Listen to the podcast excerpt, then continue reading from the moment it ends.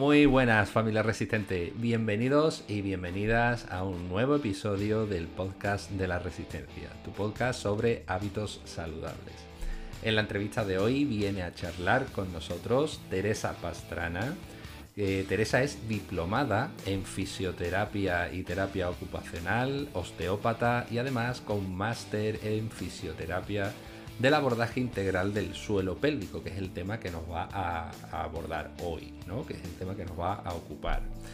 Hoy Teresa nos va a comentar en el episodio sobre el suelo pélvico, sobre qué es lo que es, por qué es realmente importante saber en qué estado está y tener un suelo pélvico saludable, que no siempre es eh, la solución es trabajar el suelo pélvico, que muchas veces eh, pues hay otros eh, caminos, incluso trabajarlo en exceso puede ser eh, perjudicial también, con lo cual tenemos que conocer bien el estado y nos va a comentar y vamos a hablar detenidamente sobre algunos de los problemas más comunes que nos podemos encontrar en algunas de las patologías que podemos sufrir en nuestro suelo pélvico. Y también nos va a contar pues cómo podemos abordar ese tratamiento funcional para poder mejorar nuestro tono, nuestra salud de suelo pélvico y además, por consiguiente, nuestra salud general.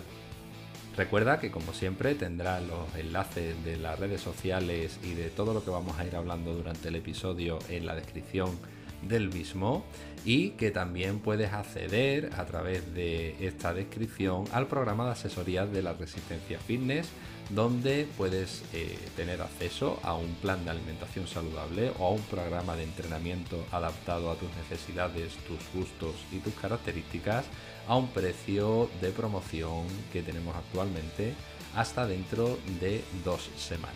Así que si te lo estás planteando, ahora es el momento para empezar. Y recuerda como siempre que tienes el 10% de descuento en todas las compras de Procis con el código LRF10.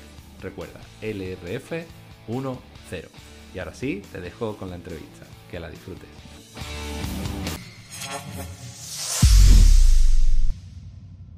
Bueno, pues bienvenida Teresa al podcast de la Resistencia. Muchísimas gracias por estar aquí. Gracias a ti por invitarme. Bueno, hoy vamos a hablar eh, largo y tendido sobre algo quizás por mucha gente todavía desconocido, pero que poco a poco se va, se va conociendo más y se va viendo la importancia, y, que es el suelo pélvico. Y, pero antes de entrar en materia y meternos de lleno en, ese mundo, eh, para las personas que hayan caído por aquí que todavía no, no te conozcan, pues explícanos un poquito más de quién, quién es Teresa y, cómo te surgió todo este interés por, el, tratamiento del suelo pélvico. Bueno, pues nada, yo soy una fisio de Cádiz. Eh, cuando terminé mi carrera empecé haciendo osteopatía y me estuve dedicando un poco pues, a todo lo que es terapia manual y al mundo deportivo. Lo que pasa es que había algo que yo sentía que me faltaba y a raíz de que mis amigas empezaron a quedarse embarazadas y a mi alrededor empecé a tener mujeres que sobre todo eso, que, eran madres y vi cómo su vida cambiaba a nivel físico, cómo cambiaban sus su costumbres, cómo empezaban a aparecer disfunciones que, que no se hablaban, que la gente desconocía, pues pensé que me gustaría dedicarme un poco al tema de la salud de la mujer sobre todo. Investigando, investigando, me di cuenta que había mucho más allá de lo que yo pensaba y bueno, pues así llegué al tema del suelo pélvico, que aunque no es exclusivamente de mujeres, cierto es que lo que me llevó a ello fue, fue eso. Claro, y además yo creo que es eh, la percepción que tiene mucha gente, ¿no? Como que es algo eh, más de, mujeres y, no es así. De hecho, nosotros también lo tenemos y también debemos de tenerlo sano. Es cierto que no sufre tanto, porque bueno, todo el tema del embarazo, que después comentaremos un poquito, pues también influye muchísimo en, la salud de ese suelo pélvico. Si no lo tiene bien, eh, pues puede desembocar en diferentes problemas, ¿no? Exactamente, exactamente. Es una pregunta que me hacen mucho. ¿Los hombres también tienen suelo pélvico? Sí, por supuesto, todos tenemos suelo pélvico. Sí, sí, también tenemos suelo pélvico y también tenemos que tenerlo bien. Pero bueno, para la gente que esté un poco confundida, ¿qué es el suelo pélvico, Teresa? Bueno, el suelo pélvico sería eh, el, conjunto de, músculos y de ligamentos que le sirven de suelo de sostén a todos los órganos pélvicos, eh, útero, recto, vejiga, uretra. Eh, y, lo que hace es, su función es mantenerlos en una buena posición, ya que de esta buena posición depende el correcto funcionamiento de todos estos órganos. ¿Y cuáles serían, aparte de la función de sostén, ese suelo tiene otras funciones que, que puedan influir en nuestro día a día? Hombre, por supuesto, tiene funciones sexuales, tiene funciones de continencia urinaria, de continencia fecal, de continencia de gases, eh, y, sobre todo estas son las principales disfunciones que nos encontramos en, el suelo pélvico. Y además yo creo que puede ser, o sea, oyendo esa, esa, esa, funcionalidad, me puedo hacer una idea de por qué es un tema que a lo mejor muchas veces cuesta hablar, ¿no? ¿Te has encontrado con, con ese es el mayor problema, sí, ese es el mayor problema. El problema bueno, hay dos grandes problemas. Uno, que es un tema tabú, que todavía se habla muy poco, porque da mucha vergüenza. Y dos, que se normalizan cosas que no deben ser normales. Ese es el mayor problema con el que me encuentro. El típico de, no, a mí se me escapa un poquito el pipí, pero bueno, me ha dicho el médico que es normal porque es que he dado a luz ya a dos bebés. O no, yo tengo dolor cuando mantengo relaciones sexuales, pero es normal. Entonces, ese es el, principal problema, que cuando rompemos la barrera tabú y te lo cuentan, dan por hecho que es algo normal. Y ahí es donde tú tienes que pelear para que la gente entienda que el hecho de que sea común no quiere decir que sea normal y que no se deba tratar. Claro, al final pasamos esa primera puerta, ¿no? que es la... entiendo que para nadie es agradable reconocer que se le escapa el pipí o que, o que tiene algún tipo de incontinencia, pero claro, si no lo hablamos, al final no lo, no lo tratamos y eso pues, puede ir cada vez a, a peor. Pero si además partimos de esa barrera y te encuentras con la de que normalizamos muchas veces eh, patologías o, sentimientos de malestar, por decirlo de alguna manera, que no deberían de ser normales, pues claro, ya es como apaga y vámonos, ¿no? Exacto, y además son disfunciones en el caso del suelo pélvico que afectan mucho a la calidad de vida de las personas, porque afectan mucho eh, a la hora de vestirte, a la hora de salir, eh, afecta mucho a la seguridad, a la autoestima.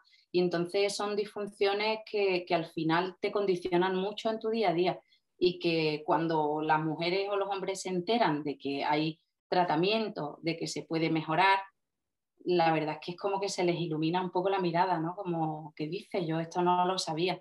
Y la mayoría de, personas, o todavía hay muchas personas que no conocen la figura del fisioterapeuta de suelo pélvico, y, mucha gente llega a mí o a otros compañeros ya después de haber pasado por 50 ginecólogos, por un montón de médicos, y alguien en algún momento de casualidad les ha hablado de que existe esta figura y es como, bueno, voy a ir ya a la desesperada por último a ver qué, qué, pasa aquí, ¿no? Entonces todavía pues tenemos que luchar un poco contra, contra eso para, para darnos un poquito a conocer. Fue de casualidad y, dio en el clavo, ¿no? exacto, exacto al final, al fin, al fin dio. Pues sí, al final es una especialidad que, que al final todo lo que hemos hablado, ese, ese pequeño tabú y demás, pues hace que eh, la gente no lo termine de conocer o no termine de, asociar ciertas molestias o ciertos problemas a esa musculatura en concreto. Eh, y claro, al final vamos dando un poco palos de ciego sin llegar al origen del problema que puede ser ese. Exacto, y además que la gente renuncia a muchas cosas que le gusta hacer precisamente por este tipo de problemas. Mujeres que son deportistas, que hacen eh, deporte habitualmente, que después de dar a luz han tenido algún tipo de problema de suelo pélvico, de incontinencia, del tipo que sea, y la solución que ven es dejar de hacer eso que a ella les gustaba porque eso les lleva a, este tipo de problemas. Y, eso es lo que, eso es lo que, lo que realmente me motivó eh, a, hacer esto, ¿no? el, ver que, que hay gente que deja de hacer lo que le gusta por este tipo de problemas. Y dije, no, esto no puede ser, tiene que haber alguna forma de ayudar a las mujeres para que puedan continuar siendo lo que ellas eran y haciendo lo que a ellas les gustaba. Entonces, eso creo que es un, punto clave para mí, por lo menos. Sí, porque además es, un caso, porque el tema de las embarazadas, claro, lo has mencionado antes, ¿no? Eh, como ya ha dado a luz o ha dado a luz varias veces, pues es normal. Y, realmente no es normal, realmente se puede mejorar, se puede trabajar, se puede eh, corregir y con ello, pues, eh, obviamente mejorar muchísimo tu, estilo de vida, porque al final el embarazo es un paso más, pero mm, después de, dar a luz tienes que volver a ser tú, ¿no? Como tú has dicho. Exactamente. Eso me parece clave para, para, para ser feliz, para tener una vida eh, plena y que, que, cada mujer pueda decidir si quiere que su vida cambie en mayor o menor medida después de, pero que sea una elección propia, que sea algo, algo que tú eliges, no, no que te viene impuesto por, por un malestar físico. Claro. ¿Y tú crees que eh, estas patologías o estas disfuncionalidades del suelo pélvico, que ahora entraremos un poquito en cuáles son y demás, eh, es algo que está aumentando, quizás por nuestro estilo de vida sedentario o, por la falta de actividad o, cosas así, o que está aumentando quizás o está un poco más a la orden del día porque poco a poco se va hablando más, o, un poquito de los Pues mira, por una parte eh, creo que eh, está aumentando la visibilidad, eh, porque se está dando más a conocer, porque cada vez hay más personas que hablan sobre el tema no sé si hay más o menos casos, lo que sí creo que está cambiando eh, la causa. Antiguamente las mujeres daban a luz a cinco, seis, siete hijos. Hoy en día pues damos a luz a uno, a dos, pero sí es cierto que la mujer ha entrado más en el mundo del deporte y del deporte de impacto, que cada vez hay más mujeres que hacen eh, eh, deportes no lesivos para el suelo pélvico, pero sí deportes hiperpresivos que si no sabes hacerlos te pueden afectar un poco más. Eh, entonces creo que, está aumentando la visibilidad y que están cambiando las causas por las cuales esto se puede lesionar. Mm, sí, básicamente creo que es eso. una conjunción de, esas dos cositas, ¿no? Y bueno, hablando de disfuncionalidades, vamos a meternos un poquito ya en fango.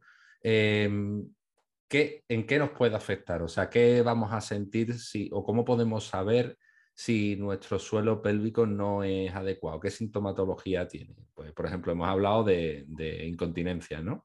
Sí, mira, yo creo que hay eh, casi tantas disfunciones de suelo pélvico como personas hay, porque cada persona es un mundo y a cada persona se le puede manifestar de una manera. Sí es cierto que hay algunas disfunciones que son mucho más comunes, pues como es la incontinencia urinaria, que tenemos varios tipos. Está la típica incontinencia urinaria de esfuerzo, que es a la que menos importancia le damos, porque es la típica de, no, yo no, no me hago pipí, lo que pasa es que cuando estornudo o cuando me río o cuando salgo corriendo detrás del niño, entonces eso es eh, cuando haces un esfuerzo, hay un escape. Eh, esa es la más común, sobre todo en, mujeres. Eh, y luego, bueno, pues está la incontinencia urinaria de urgencia, que es la que no tienes más remedio que me hago pipí, tengo que ir corriendo al baño. Em, y luego, eh, en, casos más reducidos, encontramos incontinencias fecales, normalmente en mujeres ya más mayores, que han dado a luz a, muchos hijos. en hombres, eh, la cirugía de próstata es un punto clave para, la incontinencia. Todavía esa es nuestro, nuestra gran lucha, que los hombres todavía no, no saben qué se puede hacer eh, fisioterapia preventiva y fisioterapia postquirúrgica por un tema de incontinencia urinaria. Ahí entra en juego lo que hablábamos antes, la calidad de vida. Tener que llevar pañales es algo que es muy incómodo, es algo que disminuye la autoestima de las personas, es algo que, bueno, que, condiciona el estilo de vida de la gente. Entonces, incontinencia urinaria por cáncer de próstata también es eh, muy típico. Y luego disfunciones sexuales muchas. En niñas jóvenes que no, que, como hemos dicho antes, dan por hecho que es normal, eh, dolor al mantener relaciones sexuales, problemas de vaginismo, eh, problemas de vulvodinia. Hay muchísimos, muchísimos problemas a la hora de mantener relaciones sexuales después de haber dado a luz, por una cicatriz de una episiotomía mal curada. Yo creo que esas son las más, las más comunes, las que más me encuentro en, consulta. Sí, y además, eh, hablando de las relaciones sexuales, también en hombres, ¿no? Porque influye a la hora, por ejemplo, podría incluso derivar en una disfunción eréctil en algunos casos, ¿no? Exacto, y ahora además hay una disfunción que se está empezando a dar, eh, que se debe se, cree que se debe en gran parte, por ejemplo, al, estrés en hombres jóvenes sobre todo, que es eh, una disfunción eréctil por fuga venosa, que se le llama, que es eh, en determinados cambios de postura, pues aparece la, la, disfunción eréctil o la erección no se mantiene como se debería y muchas veces es debido al estrés. También en hombres ciclistas, por ejemplo, que hay un atrapamiento del nervio pudendo y aparece dolor en la zona genital, aparecen eh, problemas de disfunción eréctil, cada vez es más común también yo creo que ya podemos hacernos una idea de la gran importancia de, tenerlo sano. Y claro, ahora la pregunta sería cómo sabemos, más allá de esta, sintomatología que, acabamos de describir, cómo podemos saber si nuestro suelo pélvico está sano, está, entre comillas, normal, no sé, funcional. Bueno, pues yo creo que siempre que hay una disfunción en el suelo pélvico, aparece algún, algún síntoma de este tipo, o hay escapes, o hay problemas eh, de erección, o hay problemas de sensibilidad en la zona pélvica o genital, o hay dolor. Eh, todo este tipo de cosas que no son habituales en nosotros, que de repente aparecen sin motivo alguno o, no relacionamos cuál ha podido ser el motivo, es una razón para visitar a un fisioterapeuta del suelo pélvico y, y asegurarnos de que, está, de que está todo bien. ¿Cómo sería, Teresa, el, proceso? porque yo creo que mucha gente, como que eso del fisioterapeuta del suelo pélvico todavía le suena un poco extraño. Pues el fisio sí, para una contractura, para un dolor de espalda, para una lesión, para... Perfecto, pero el tema del suelo pélvico como que, bueno, ¿y, qué me va a hacer el, fisio ahí en el suelo pélvico? ¿Qué, qué tengo que decirle, no? Bueno, pues en, cuanto al que tengo que decirle, eh, yo intento ayudar mucho a la gente, porque la gente no va a llegar y te va a contar, mira, me pasa todo esto. Es muy difícil. Entonces, eh, creo que es fundamental crear un ambiente de confianza, eh, un ambiente en el que la persona se sienta tranquila, no se sienta juzgada. creo que los profesionales de la salud en muchas ocasiones, probablemente sin querer, tendemos a juzgar mucho a la persona que tenemos delante. Entonces, eh, la persona viene un poco perdida siempre. Las preguntas casi siempre se las hago yo. Y, de entrada ya le digo, mira, te voy a hacer algunas preguntas que pueden chocarte un poco, que puede que no entiendas por qué te las hago, pero siempre te voy a explicar el por qué. Eh, en una primera sesión de fisioterapia de suelo pélvico siempre vamos a explorar el abdomen, es fundamental. Eh, hay algo que la mayoría de la gente no sabe y es que una hipotonía abdominal repercute de una forma muy importante en nuestro suelo pélvico, nuestro abdomen, nuestro core. Tiene, además de, otras muchas funciones, eh, la función de sostener y de contener las presiones que van a caer sobre nuestro suelo pélvico. Una persona que tiene un abdomen muy hipotónico, muy, con muy poca fuerza, todas las presiones que ejerza siempre van a caer sobre nuestro suelo pélvico.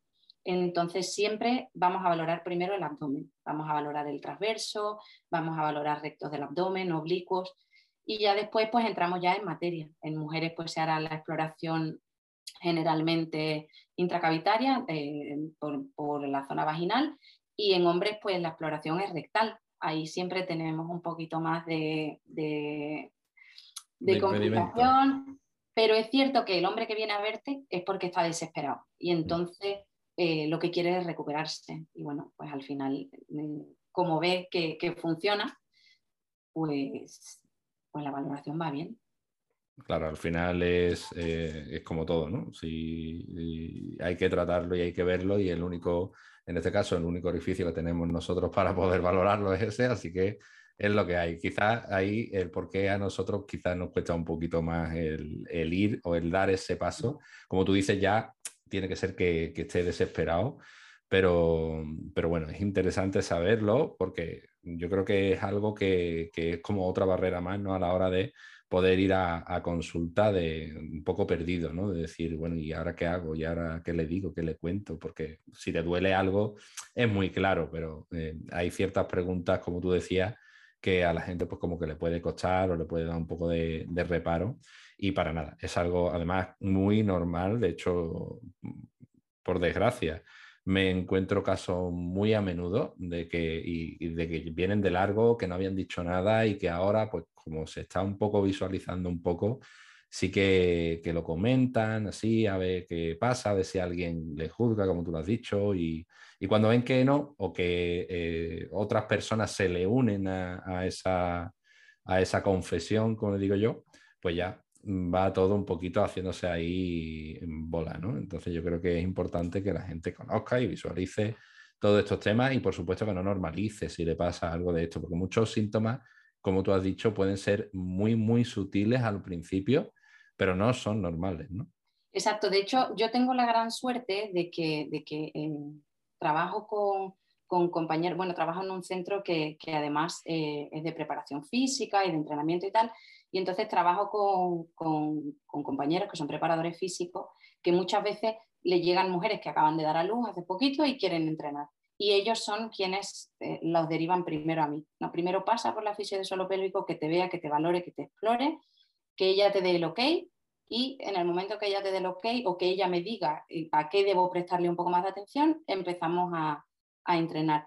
Entonces, eso para mí es una ventaja enorme, porque tengo compañeros que, están ya muy por delante y que, que me, facilitan el trabajo en ese, en ese aspecto. Y muchas veces te llegan y dices, bueno, ¿por qué vienes? No, porque me ha mandado el entrenador. bueno, vale, pues vamos a ver entonces qué, encontramos, ¿sabes? Sobre todo a nivel de prevención. Y, bueno, pues la consulta va a depender mucho de eso, del motivo por el que vengan, si hay un síntoma o no lo hay. Claro, claro. Porque además está muy involucrado al entrenamiento, porque hay muchos ejercicios que pueden ejercer bastante presión sobre, sobre el suelo pélvico. ¿no? Exacto, por eso es fundamental tener un, core fuerte. Por eso muchas veces, eh, por ejemplo, después de dar a luz, chicas que quieren volver a entrenar, empiezan conmigo, hacen una, fase de, de posparto inmediato en el que trabajamos fundamentalmente el abdomen y cuando eso ya está fuerte, entonces ya pasan con los entrenadores y ya hacen su entrenamiento normal. Pero es fundamental trabajar bien el core, controlar bien las respiraciones, porque no hay ejercicio que no se pueda hacer. No por ser mujer no puedes hacer CrossFit después de dar a luz. Por supuesto que puedes y si quieres, te animo a que lo hagas. Simplemente tienes que tener una serie de precauciones porque eh, por suerte o por desgracia, fisiológicamente somos diferentes a los hombres. Los hombres tienen el suelo pélvico completamente cerrado, no existe riesgo de que haya un prolapso de útero, por ejemplo. En las mujeres tenemos el orificio de la vagina y ahí existe el riesgo de que haya un prolapso uterino, un prolapso de vejiga. Entonces, simplemente hay que tener una serie de conceptos muy claros y simplemente hay que, que tener conciencia de que nuestro core tiene que estar fuerte para que las presiones no caigan de una manera inadecuada sobre nuestro suelo pélvico que nos pueda lesionar, simplemente. Claro, y además de, porque eh, si no me equivoco, hay, eh, se podría dar como una buena musculatura que estuviera, eh, que hubiera una hipotonía, ¿no? que estuviera poco trabajada o que estuviera muy trabajada, ¿no? Claro, pero el problema es que tendemos a confundir hipertonía con un músculo fuerte. Hipertonía es un aumento del tono, no necesariamente el músculo eh, está fuerte o está, o está sano. No necesariamente un músculo hipertónico es un músculo fuerte. Un músculo hipertónico hay que trabajarlo de la misma manera que un músculo hipotónico. Ahí hay una alteración en el tono normal del músculo. No quiere decir que el músculo eh, esté más fuerte que otro. Entonces, en cualquiera de los casos hay que mirarlo y hay que trabajarlo. Mm, siempre se ha tendido a decir que un músculo hipertónico es un músculo que está muy fuerte y que, hay que, que no hay que trabajarlo, ¿no? Como en el tema del suelo pélvico, como... Entonces, creo que ese es el concepto que hay que, hay que cambiar. Sí, sí, totalmente, porque además es una confusión bastante común y bastante importante a la hora del tratamiento. Y, bueno, en cuanto al tratamiento, valga la redundancia, eh, te voy a preguntar por dos creo yo, técnicas que se utilizan, yo creo, muchísimo, que todo el mundo cuando busca algo es lo primero que le sale, que son los ejercicios de Kegel ¿no? y los hipopresivos. ¿Qué, nos puedes contar sobre ello?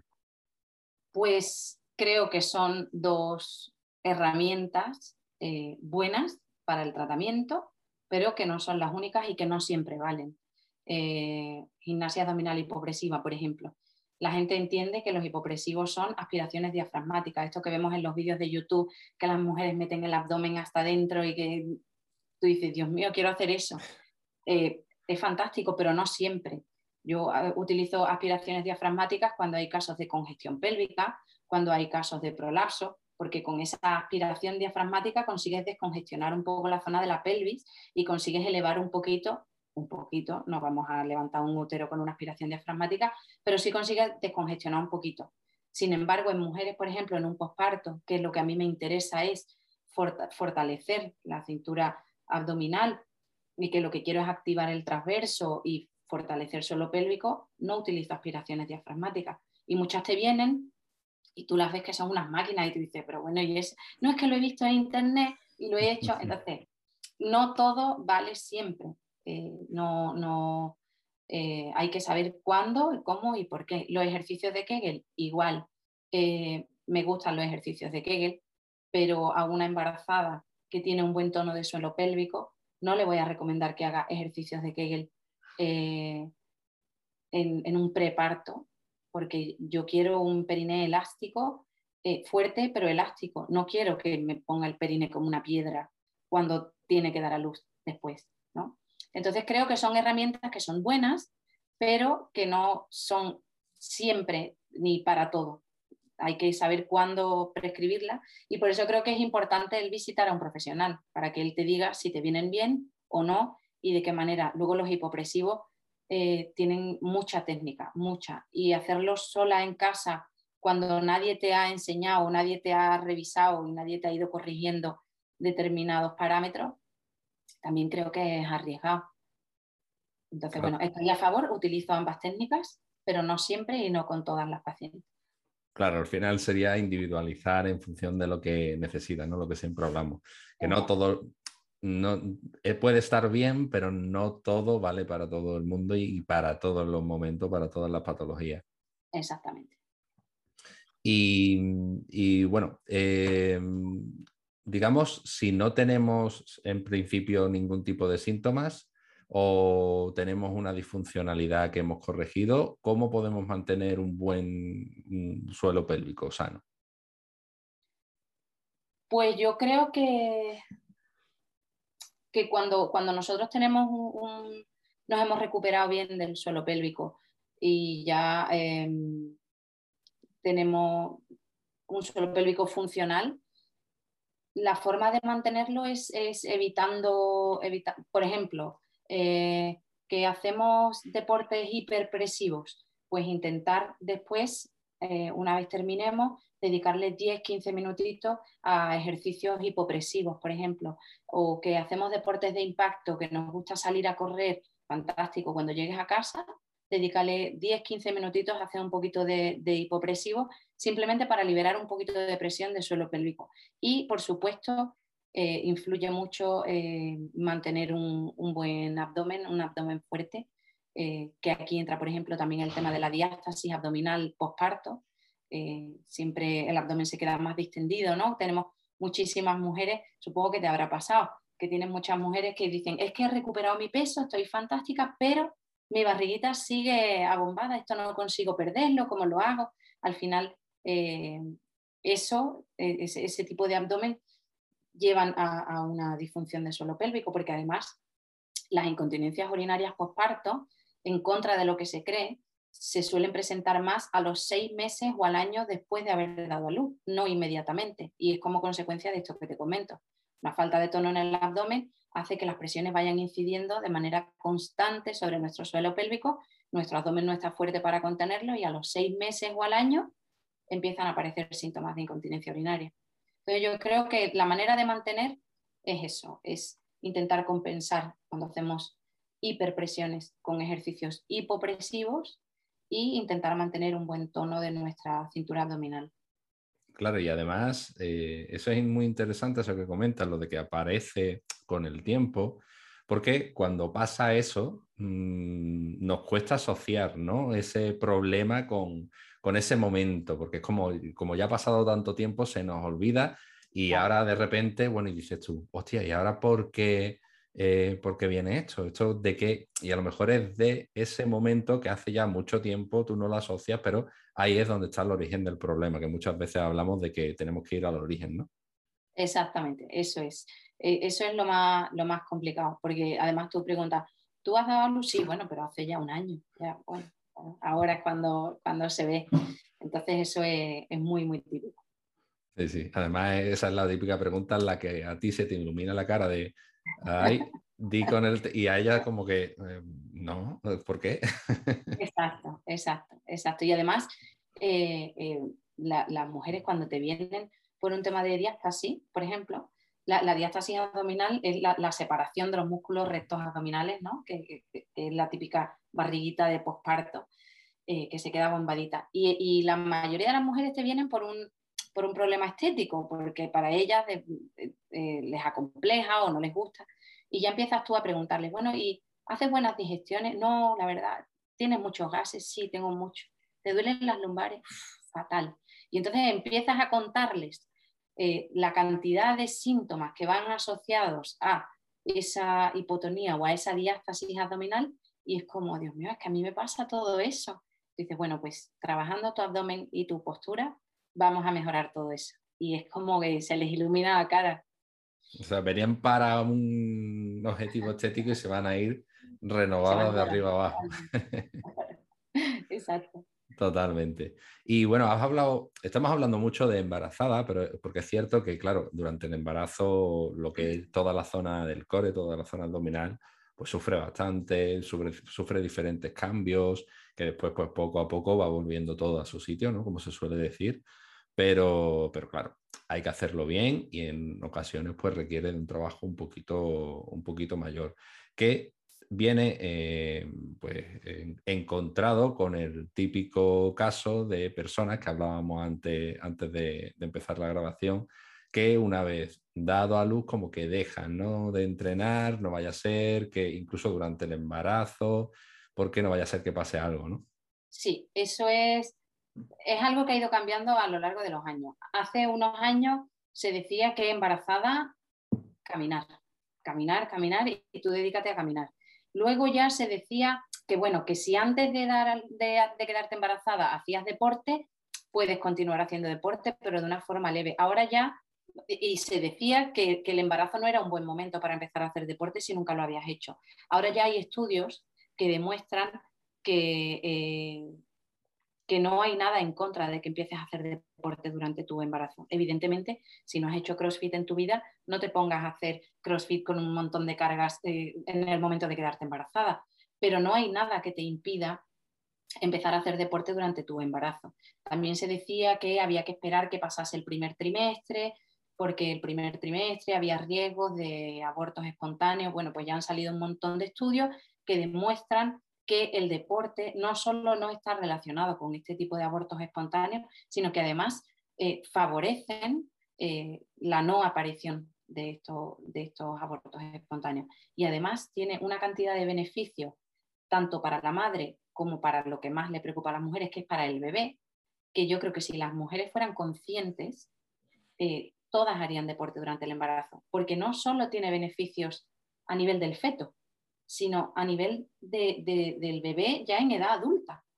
Eh, y hace que tu embarazo vaya mucho mejor, que te encuentres mucho mejor. Yo tengo algunas embarazadas a las que entreno, eh, eh, porque aunque no soy entrenadora, cuando hay algún tipo de, patología de suelo pélvico, mis compañeros me la, me la dejan a mí. Las que están perfectas entrenan con los entrenadores y además a la intensidad que su cuerpo les permita. yo quiero que tú veas algunas embarazadas que tú ves allí y dices, mira, yo eso no lo hago y no he embarazada en mi vida. Eh, pero es que se encuentran muchísimo mejor. Es que llevan un embarazo tan, tan fácil, entre comillas. Eh, yo, de las embarazadas que tenemos entrenando en el centro, a pocas tengo que tratarles de una ciática o de un tirón en el psoas o de. ¿Sabes? Entonces, eh, el problema está en que todavía se sigue se sigue eh, juzgando a las mujeres que, entrenan estando embarazadas. Porque es que conozco mujeres que entrenan a escondidas de su familia. Y eso es muy triste, porque su familia la, ven como, ¿pero qué haces? ¿Cómo vas a hacer deporte si estás embarazada? Tú tienes que caminar, caminar y caminar y caminar. Y, eso es una lucha todavía que nos queda mucho, mucho. Pero que bueno, que creo que va, que va avanzando y que estoy súper contenta de que así sea. Que además es que es que tú las ves y es que están felices. Salen de allí reventados, pero salen súper felices. Y luego tienen niños sanos, niños estupendos. Eh, yo es que desde que he con el tema del suelo pélvico y, la salud de la mujer, estoy cada vez más a favor de, moverse, de deporte en todas las fases de la vida y durante el embarazo más. Sí, además eh, es eso, ¿no? Es la típica pregunta de, eh, oye, ¿y tú cómo llevas el embarazo? No, yo, pues muy bien, ay, ¿qué estás haciendo? Pues, pues CrossFit. eso es, eso es. Si hay una mujer que lleva haciendo CrossFit un montón de tiempo, ¿por qué va a dejar de hacerlo durante el embarazo? E, evidentemente, siempre vas a tener a tu lado un profesional que te va a adaptar determinados ejercicios, eh, pero por, pura lógica, ¿no? Porque, porque de repente tienes un barrigón enorme y, no te vas a poner a hacer un burpee, obviamente, pero se adapta para que al final hagas eh, o trabajes los mismos grupos musculares eh, de otras formas, ¿no? Para eso están los profesionales eh, a nuestro lado para, ayudarnos y adaptar, y adaptar cargas y adaptar ejercicio. Pero a mí me parece fantástico, yo, las envidio. Muchas veces hasta yo. Porque al final es cierto que parece que, hablamos de CrossFit porque, bueno, es un deporte que, practicamos, pero yo creo que en, cualquier entrenamiento, si no haces lo mismo que el de al lado o, exactamente lo que está en la pizarra, muchas veces es como que, joder, pues no estoy entrenando bien y no, para nada. De hecho, se puede adaptar a cualquier persona, ya no solo embarazadas, sino a personas con ciertas patologías, con ciertas lesiones, con más mayores, más jóvenes, más fuertes, más débiles. Mm, con mayor o menor capacidad. Y al final eso es el trabajo que tenemos aquí los entrenadores y demás, de intentar adaptar ese entrenamiento a ti para que tú te exijas tu propio máximo. O sea, tú, yo siempre digo, eh, y en el caso del CrossFit es muy fácil de ver, tú haces el entrenamiento para competir contigo mismo, no con el de al lado. Y cuando conectas y entiendes eso, te quitas muchos problemas, porque ya no, no sobre bueno, puede pasar, pero no tiendes a sobreentrenar, a, sobreesforzarte, sino que tú sabes dónde está tu límite y puedes acercarte todo lo que quieras, pero no sobrepasarlo por ganarle a esa persona de al lado, que es cuando vienen los problemas, ¿no? Y en el caso de las embarazadas, pues absolutamente lo mismo. Totalmente. Y además, creo que, es fundamental, bueno, yo, yo ya tengo unos añitos, todavía llevo bastantes años eh, en, esto, y he visto cómo eh, en el tema de la preparación física, del entrenamiento personal, cómo los profesionales cada vez están más formados en temas de salud. Entonces, eh, yo veo el, equipo que yo hago con mis compañeros y me parece fantástico porque, porque no hay ejercicio que una persona no pueda hacer. Ellos son capaces de adaptar absolutamente todo y, por ejemplo, eh, este estigma de una mujer con problema de suelo pélvico no puede hacer CrossFit porque es un deporte hiperpresivo. A mí me encanta hablar con compañeros y, ver cómo ellos son capaces, porque ellos me preguntan, Tere, ¿cuál es el problema que tiene esta persona? Pues mira, tiene esto, esto y esto, eh, enfócate mucho en transverso, que no haga ejercicios en apnea. Eh, y ellos son capaces de adaptar eh, prácticamente todo y que una persona pueda entrenar sin ningún problema. Entonces, creo que eso es fundamental hoy en día, que los profesionales del deporte cada vez están más formados en salud y, cada vez quieren saber más. Y entonces, a nosotros, o por lo menos a mí, en mi caso, a lo mejor que soy una suertuda, me hacen el trabajo súper fácil. Sí, sí, totalmente. Y además es, lo que yo digo, ¿no? El, si no entrenas, al final el objetivo de todo el mundo es, yo siempre digo que yo no quiero vivir más años, yo quiero eh, vivir todos los años posibles con, la misma calidad de vida, ¿no? con una calidad de vida bastante alta y, pudiendo entrenar y pudiendo eh, andar, subir, bajar, saltar, moverme, jugar con mis niños, con mis nietos, con mis bisnietos si hace falta pero ese es mi objetivo. Yo no quiero vivir 150 años, yo quiero vivir 80 años, pero morirme como si tuviera 30. se, se, dice fácil, pero cuesta. Bueno, bueno ya, iremos subiendo, si no como si fuera 40.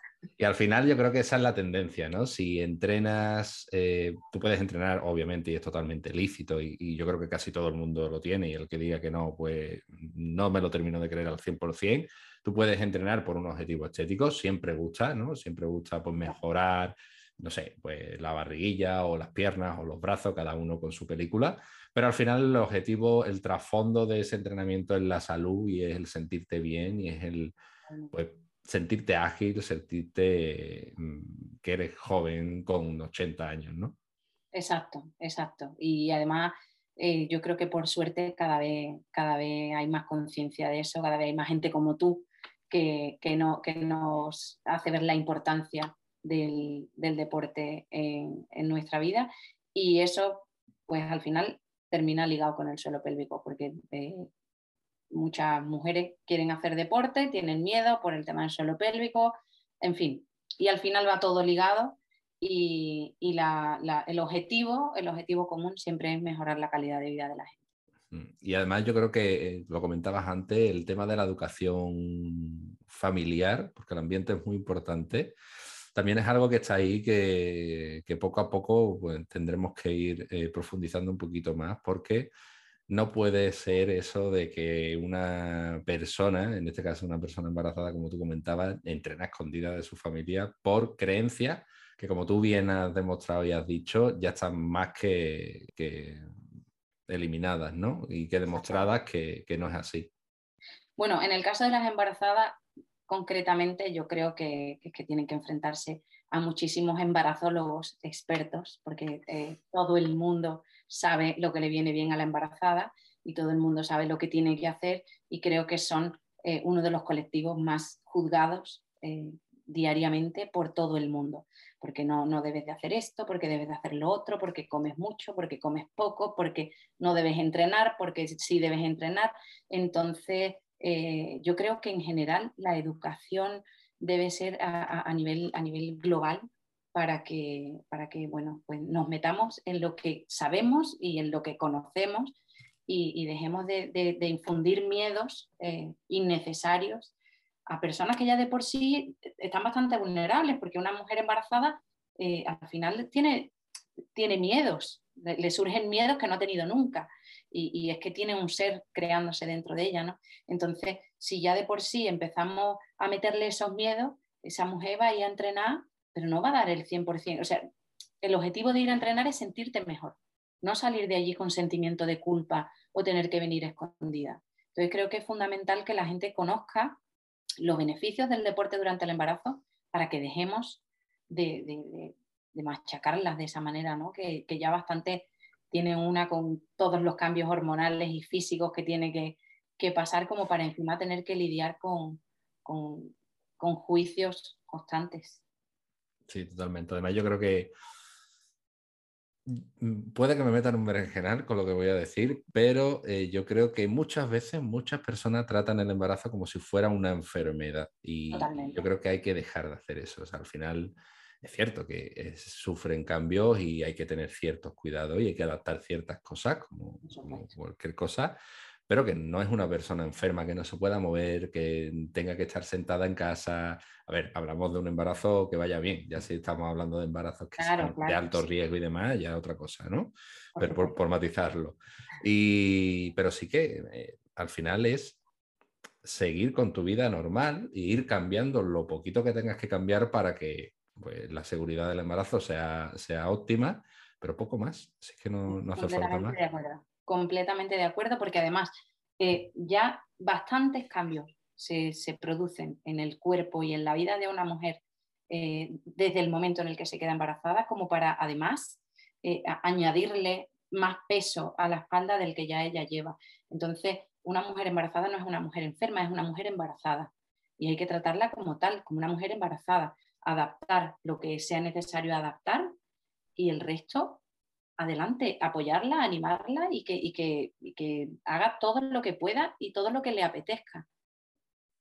y además, em, importante también, por ir eh, concluyendo, lo mencionabas antes y se me ha quedado ahí, eh, renqueante, el tema del trabajo previo, tanto a nivel de, por ejemplo, embarazo como a nivel de preoperatorio, lo mencionabas antes con el tema de las operaciones de próstata, porque también es importante, y yo creo que eso también se está empezando a escuchar mucho, ese trabajo previo a una operación, por ejemplo, o, personas que, como tú decías, no solo la actividad física le afecta durante o después del embarazo a ella o al niño, sino incluso el entrenamiento que pueda hacer antes. Ese entrenamiento previo es bastante importante, ¿no? Ese preparatorio. Siempre, en cualquier, yo creo que, en cualquier cosa de la vida eh, la, prevención es fundamental. En el caso, por ejemplo, de las operaciones de próstata, eh, claro, la próstata es uno de los mecanismos de continencia que tiene el hombre. Entonces, siempre va a haber una incontinencia urinaria postoperatoria que puede durar eh, seis meses, un año, se puede curar 100% o puede no curarse al 100%, pero el trabajo previo es fundamental. Si tú trabajas el suelo pélvico, tienes un suelo pélvico fuerte y estás entrenado, las consecuencias de la cirugía siempre van a ser menores o por lo menos la recuperación siempre va a ser más fácil.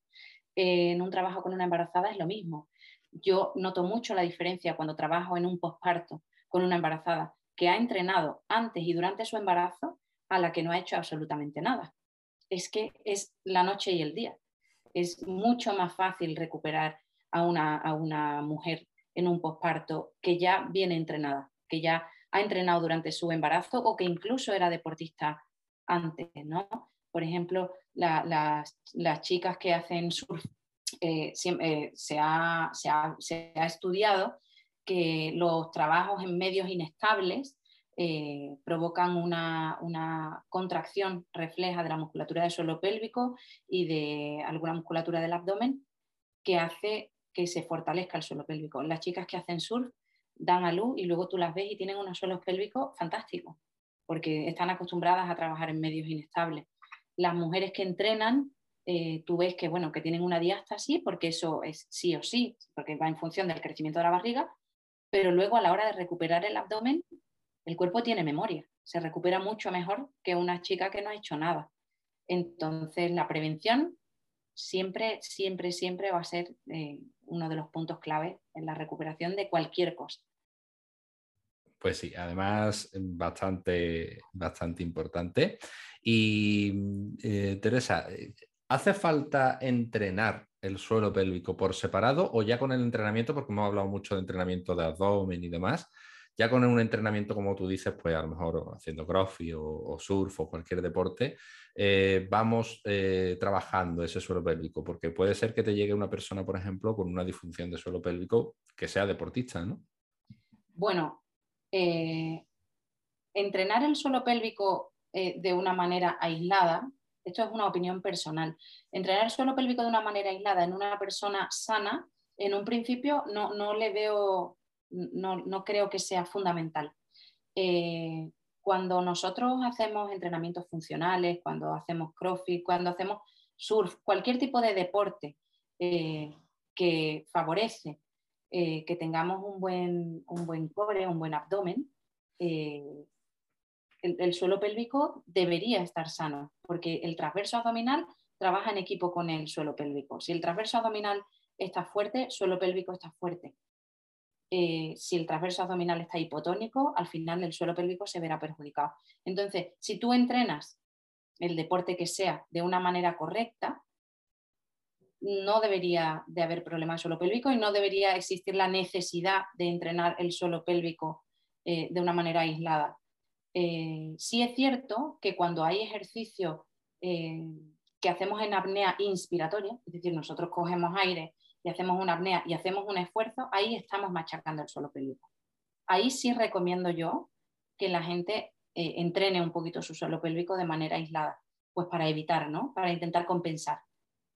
Cuando no se dan este tipo de casos, yo no sé, no, no, no me he encontrado con, con, ningún caso que yo le haya dicho, oye, pues entrena tu suelo pélvico por si acaso.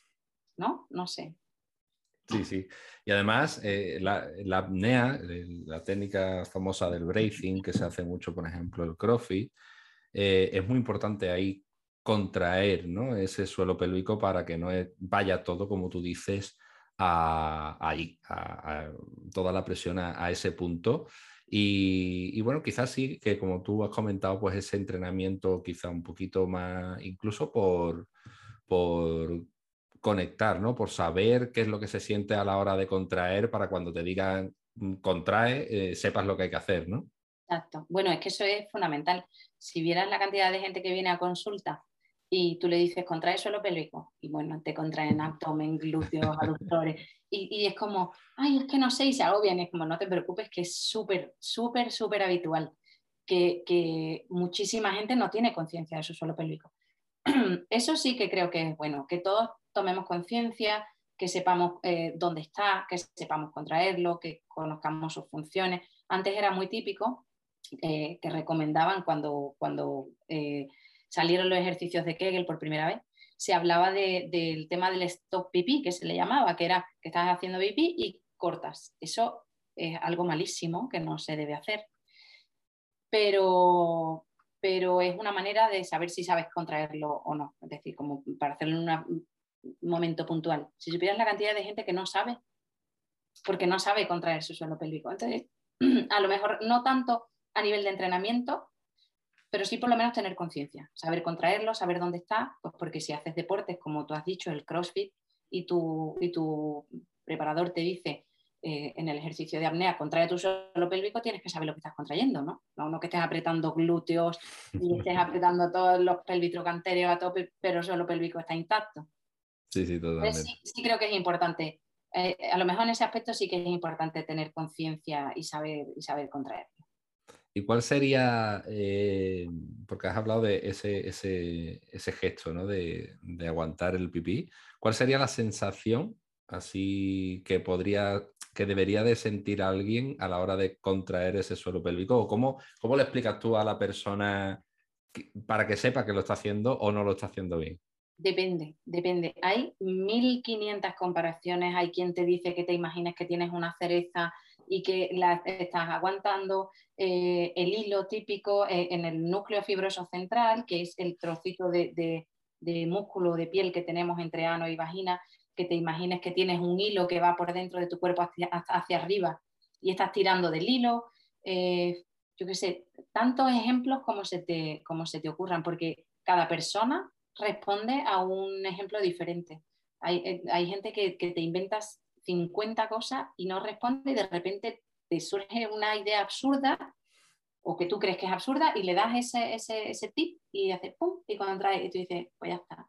Entonces cada persona es un poco, no sé, lo que se, lo que se te ocurra, pero lo más típico es eso, eh, la cremallera también que se habla mucho en pilates, imagina que estás cerrando una cremallera, la cereza, el hilo, son los más típicos creo yo pues ahí lleváis ya algunos consejitos para que podáis practicar y si no, pues, pues habrá que inventarse otro entonces. No, pues habrá que inventarse otro, exacto.